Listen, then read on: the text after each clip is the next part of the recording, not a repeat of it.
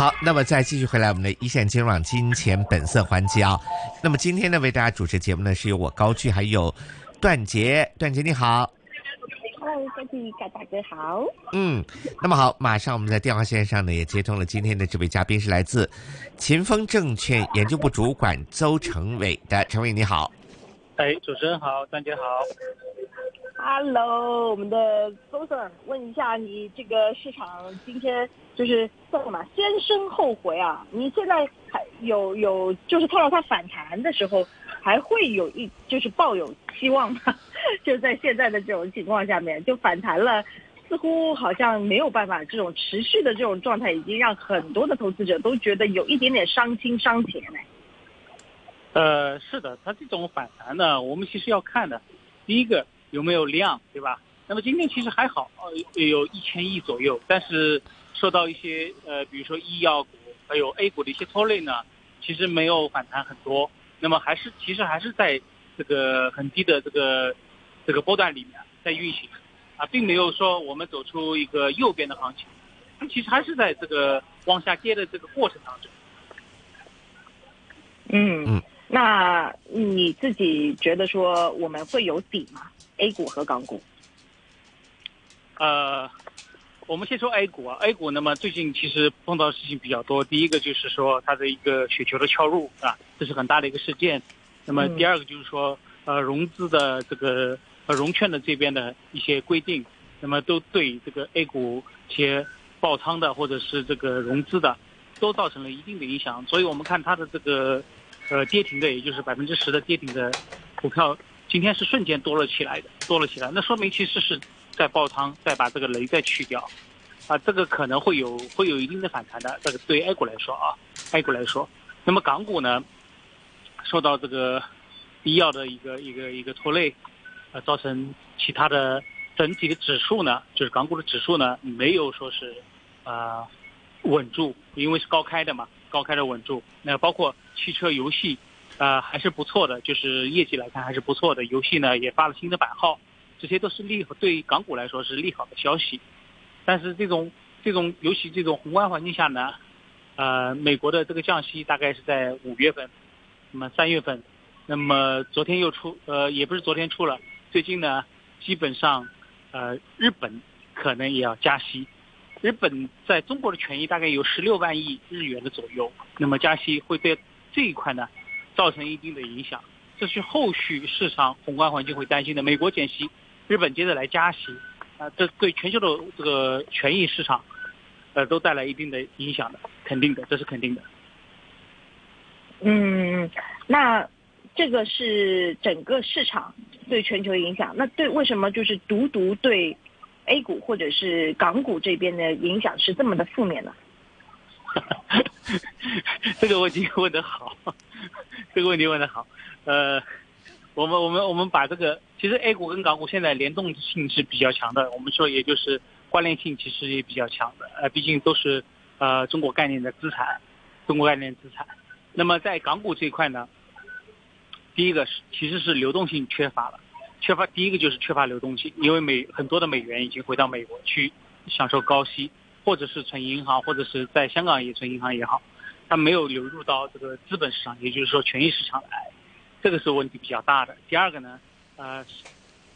，A 股呢也是的，我们可以看到它的这个北向的资金呢，也就是境外资金呢，呃，基本上是在流出的，基本上每个月都是在几百亿、几百亿的流出。这个月大概是呃上个月大概就流出了一百多亿，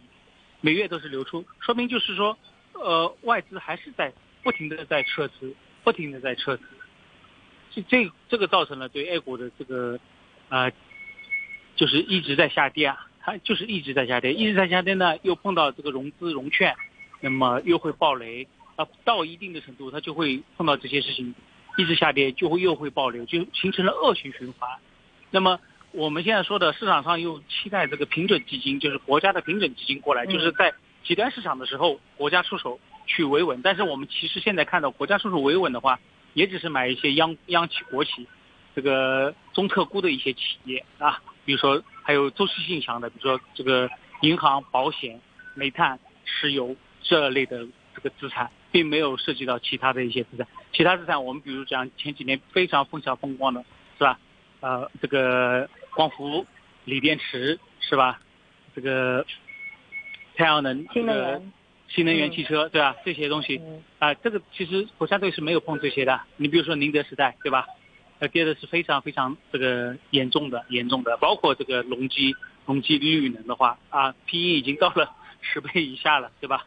这个，嗯，这个就是这个中国的一些产业问题呢，我们那这个可能是个更宏大的一个一个概念了，对吧？大家就觉得这产业好，大家就一窝蜂而上，然后然后就是产能过剩，然后就是倒闭，然后就是打价格战，打价格战然后倒闭，就是这样一个情况。啊，一年走完了，人家可能十年的道路。所以做做股做二级市场投资的时候，呃，一定要有这些概念，不能就是，呃，想当然认为啊，它几年之后还是增长，确实它是增长的，都在增长，包括宁德时代也是在增长的。但是，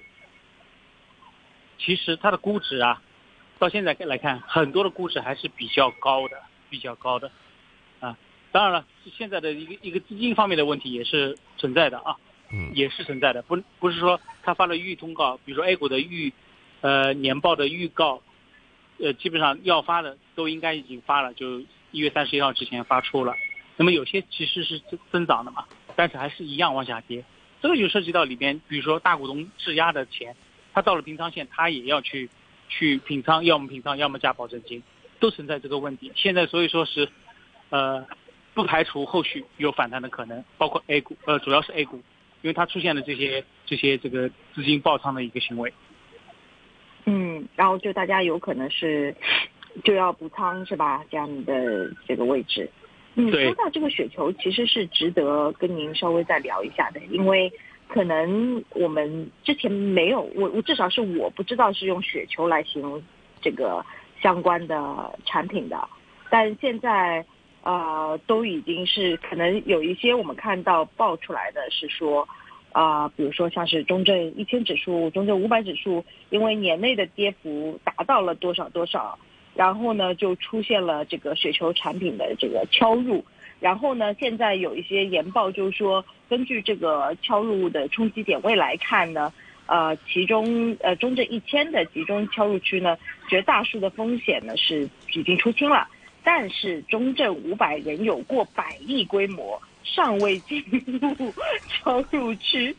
当然，他还是觉得说，嗯，他在还是有一句保守一点的话，是说可能还蛮分散的这个敲入区域，对市场的冲击非常小。我不知道哈，这个市场的冲击，这个就是就是还是 我不敢说大小啊。这个因为我们也是经历过像。很多就是，但这件事情是属于非常情理之中会发生的事情吧？还会有更多的暴雷的情况随着这个市况而出现吗？对，因为之前雪球在市场上也不出名嘛，其实它其实是一个期权的产品，其实是非常高风险的。但是我不知道为什么买的人那么多，那么到了两千八百点、两千七百点开始，甚至今天到了两千六百多点的话，其实大量的这个爆仓开始出现了，也就是敲入。我们说的敲入，敲入就是说。啊，totally lost 了，因为跌到这个水平，它其实是在一个，比如说三千点或者是两千八百点当中运行是没有事的，但是到了两千八百点以下，那就要敲入，那其实就是损失本金了。这个这个问题非常大，非常严重的。所以我们可以看到，每天为什么那么多的这个就是很多股跌停啊，就十个点，其实就就是被敲入了，就雪球被敲入了，那么直接就是，呃，要清仓了，等于说是。那么这种情况一出现的话，清仓肯定是比较有情绪化的。就是这种情绪化是不正常的，不正常的话，之后像您说的这个，在这大部分区间里面统计出来的话，啊，风险已经爆掉，爆掉，但后续还其实还有一些，也包括融资，每天都是在一百亿、一百亿的减少，就融资这个总量的话，融资融券总量的话，都是在一百亿、一百亿的减少，啊，基本上会会减少到很多了。那其实市场如果要繁荣的话，融资融券一定是比高比例的增长的，就是可能每天增长个一百亿。那市场是起来的，会增长起来的，对吧？嗯。呃，融资融券加起来一万五千亿左右嘛，有一万五千亿左右，啊，每天是这个水平。你想想看，它这个你我们现在成交量多少啊？啊，六六七千亿，六七千亿一天的嘛，对不对？而且融资融券基本上是比较快速的，基本上每天都会有操作的这种情况下，都存在这种情况，对吧？而且我看了很多的这种大的，比如说宁德时代啊、隆基、隆基绿能啊这这种大的这个股票，它的融融资，呃，融资已经很少了，已经很少了，就是去掉杠杆了，去去了很多杠杆了。我相信大多数股票啊，在这一轮的这个情况下，杠杆一定是去掉了，因为你看这跌的这么凶，你不去杠杆，其实要加保证金，要么就爆仓。所以，呃，我们看到这种事情况不多见的，不多见的，哇，那么多的几百只的跌停，瞬间的跌停的话，就是发生了这种，呃，意外的事件，意外的事件，这不多见的，不多见的。所以我为什么说，呃，后续可能会出现反弹，也是这样的一个原因，啊，因为大家空头已经全部就是消失了，对吧？空头消失了，那如果再往下跌的话，那么是谁？真正的去在卖股票呢？那可能其他的因素了。那我们要再另外分析。那如果只从这个角度来讲的话，啊，外股完全有有机会反弹的。嗯，因为其实市场上面现在有个，当然报道比较不统一啊。那个在说滚成的雪球的产品到底去到总量有多大？我看数据也比较不一致啊，有说两千多亿的，有说接近四千亿的。呃，然后呢？还有，因为他们就像你说这样的情况，就触发所谓的敲入啊，那投资者呢就亏损了呃部分或者是本金，而且你刚刚就说，哎，我们也觉得没有那么出名，因为我也之前没有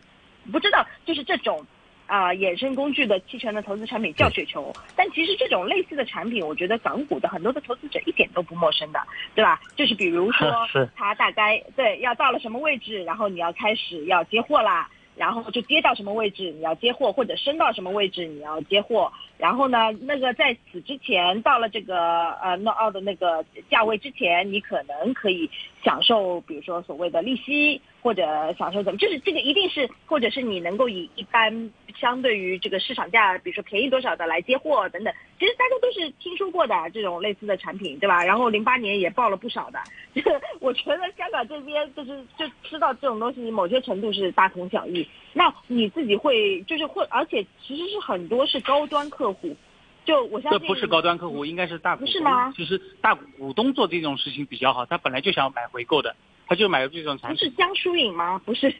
啊，江疏影说的那个是 剧照，那个是剧照，剧照，嗯，这个这个是应该是谣传，是剧照，对，不是真的，不是真的。对这种事情，其实在香港，因为第一个量比较小，第二个呢，在香港做的很多的都是呃上市公司的股东或者是大股东，他本身比如说到了低价位，他要买买入的，就是要买入回购的，那么我还不如买这个产品，哎，买这个产品还有赚的。那低了呢，我就买回来，不影响的，所以对他来说不影响的。就像你说的，低了我就买回来，哎，这是股东做的，没有说散户去很多没有，呃，基本上就散户做的量不大，应该是这样讲。哦，我也是，那这个跟我之前的认知有点不一样，有点不一样吧？是不是不一样？对嗯，所以你看到香港的很多股市上面，很多公司突然说，哎，谁谁谁大股东又回购了多少，又买了多少股票，对吧？经常买。他其实就买这种这种衍生工具就可以了，他自动会帮他买，对对对对对，就可以了。对，对，对。如果真的是就是投资者自己本身的话，也也，但能就是你的感觉是这个比例当中还是非常明显的是大股东的比例，或者说他自己本身有一个比较强的一个动因去做这些事情。对啊，你比如说我的我的股票现在五十块，那我买买入区间就是六十块到四十块之间，对吧？这个之间我放在那里，我还可以赚点利息，对不对？那么假如约定好了，到了四十块以下，不好意思，那我就补仓，我就买，我就买，我就买买这个股票，啊，就是这样的，啊，到了六十块我就卖掉，就是这这么一个意思。这样他他虽然比如说，假如到了三十九块、三十八块，他他是大股东，他也是股东，他买股票没有问题的，他觉得这个价格便宜，他就买进来了嘛，可以的。嗯啊，你不像你不像你不是股东，呃，你是很小的散户投资者，你就觉得很亏亏钱了嘛，或者是呃心里很不舒服嘛？他不会的。哦，啊，这个这个这类似对，就可能其他的产品，其他的结构性产品。你说的是那种呃其他结构性产品，那你雪球类似雪球这样的呢？不呃应该是没有的。但是呢，你我刚刚说的就是香港这种玩法呢。就是呃，大股东玩的是比较多的，股东玩的比较多啊。嗯，那我我也没有想到就是雪球，不用记他们担心。对，就你没有雪想到雪球的量这么大吗？还是对高风险，高风险，我不知道，就是其实不应该有那么多人去玩雪球这个产品的，应该是这样讲，应该是这样讲。嗯，嗯，但是有没有限制吧？可能在这件事情出来之前，其实我们并没有看到有什么政策限制他们。呃，包呃，括它因为如果是做一个衍生工具的话，因为他要做你消呃投资者的这个这个呃滴滴的话，那么他觉得你投资者是个基金的人，那么有资格去做这个，呃，他就可以让你买了，这个是可以的。但问题是，嗯但问题是很多投资者不懂啊，对很多投资者是嗯不懂这个东西的，对不对？他这个东西他就会很有信心，觉得不会跌到那里嘛，或者是啊，你你你如果投资者是个股东或大股东，你跌到那里我也无所谓，我可以回购或者干什么其他动作都可以的。但问题是他对他们不是啊，他们不是啊，嗯对不对？嗯嗯，哇，真的这个，那那这个影响会是怎么样的？这个影响我感觉就是政府也也想把这些就是呃杠杆啊都去掉，都去掉，不想有这么大的杠杆，尤其在股市上，嗯。而且流动性的话，明显其实明显的话，流动性是不够的嘛，不够的嘛，那钱全部就是存银行或者干什么。还有一个因素就是说，呃，现在的人就是有钱人，就是可能年纪都大了嘛，都不愿意炒股票了嘛，就像日本一样的，他钱全部在年纪比较大的人的手里，那么年轻人又没有钱，就没法去炒股票，所以这样一来，所有的市场上流动性就变小了，流动性一变小，这个股票的估值就会下降。本来比如说我给腾讯二十倍 PE 是可以的，嗯但是我现在不好意思，流动性小了，我只给你十倍的 PE，可以的嘛，也是可以的。你但就像今天的那个药明是吧？就十倍的 PE 对呀、对啊、那药明呢？对啊药明我们可以可以单独聊一下，就是药明不光是药明了，所有的这个 CXO 板块或者是医药板块，嗯哼，其实今天不光光是受到那个那个就是说提案的延后的问题，啊、其实美国拜登政府也在跟各大药厂谈减价，马上要进行谈判。那么如果各大药厂很多的药都是上几百亿、几十亿美金的这个销销销售额的，在全球，如果降下来的话，那对于药明这些中国的代工厂来讲的话，你说是不是一个很压到压到他的利润了，对吧？就是你压你压买他的那个上游，那那那没办法，我只能让我的供应商来来减少他的利润来满足我了，这一定就是这样的呀。对，一环套一环的，所以药明嘛嗯本身嘛确实是这样，从大股东从百分之七十降到百分之十五，也是这样的一个一个情况，所以所以中国的这个，其实大股东是知道的，是吧？就或者他他呃非常清楚。我个人觉得啊，这些这些消息应该是在政府内部或者是药厂这边的话，巨头药厂这边的话，应该是了解了解一点的。那么我们的一般投资者其实很难了解到吧，对不对？嗯，很难了解对他们就是这个行业里面的人，对吧？这个对啊他们本身能够做这个生意，其实我接触过的很多生物制药的一些企业的，就他们老板很多就自己本身是非常好的科研人员嘛，然后他们自己的同学好了、朋友好了，其实都是在这个行当里面的。就他们那个对于这件事情的理解，我相信是会比我们啊、在等到消息的时候，应该是会啊、通很多的啊。原来你这样解释了，因为我们不是还在那边讨论嘛，说不是延后了吗？法案、为什么还要跌？原来原来是这么回事哦，就是根据现在我呃查了一下，就说呃现在是正式开启了医药制造商与医疗保险之间为期长达六个月的谈判。那也是根据拜登的他的一个说法，呃，那大家理解了，拜登做这件事情。跟他的这个选举年，这个所有的东西都能够联系起来，对吧？然后拜登就说：“你看，从来没有做过啊，我我现在要做这么重要的事情了，你们制药企业有三十天的时间来来做回应啊，是不是接受？这个就是什么美国的集采，对吧？对，类似吧，也不做集采，他们没有集采，就是哦跟你谈判。谈判，对他们不不讲究这个政府集采，他们是各自做各自的，有本事做商业化。他们如果做集采，就是不光是降价了嘛，还有量嘛，集采好一点，还能够有个量。你看他嗯他还要恶劣，他连量都不不保证。对他量不保证的。对吧？集采还保证量。所以你看，现在之后中国的一些药啊，或者是一些这个呃医疗器械啊，都跌得比较厉害。其实还没有恢复，还没有恢复过来。虽然说给你很多的量，然后虽然你集采，对吧？但其实呃他们的销量其实还是有有所下降的。关键是销量其实没有达到预定的量，应该这样讲。后续可能会慢慢慢慢的起来。所以。如果拜登政府真的是谈判成功了之后呢？虽然这个谈判很难呢，我们也不知道他能不能成功。呃，对消费者肯定是好了，你吃药便宜了嘛，因为美国药确实是非常非常非常贵，对吧？嗯。那么，那么，但是对药厂的话，他他的收入就变少了，他真的是收入变少了。这个也没有说什么薄利多销的这种东西的，是不是？对的。这没有薄利多销。直接是说降价。对啊。用多少就是多少的，那么药呃他们的药厂减，呃收入减少，那药明药明生物、药明康德顶顶在最头的就是他们了，就是他们。嗯嗯，所以会那今天如果是港美股开盘的话，那些大的药厂都会有有消息出来，就是就会要要密切对要密切关注一些大的药厂的情况。嗯，因为他们当然也不是说这这件事情应该这么说，知道。呃，拜登想搞这件事情是已经传了一段时间了，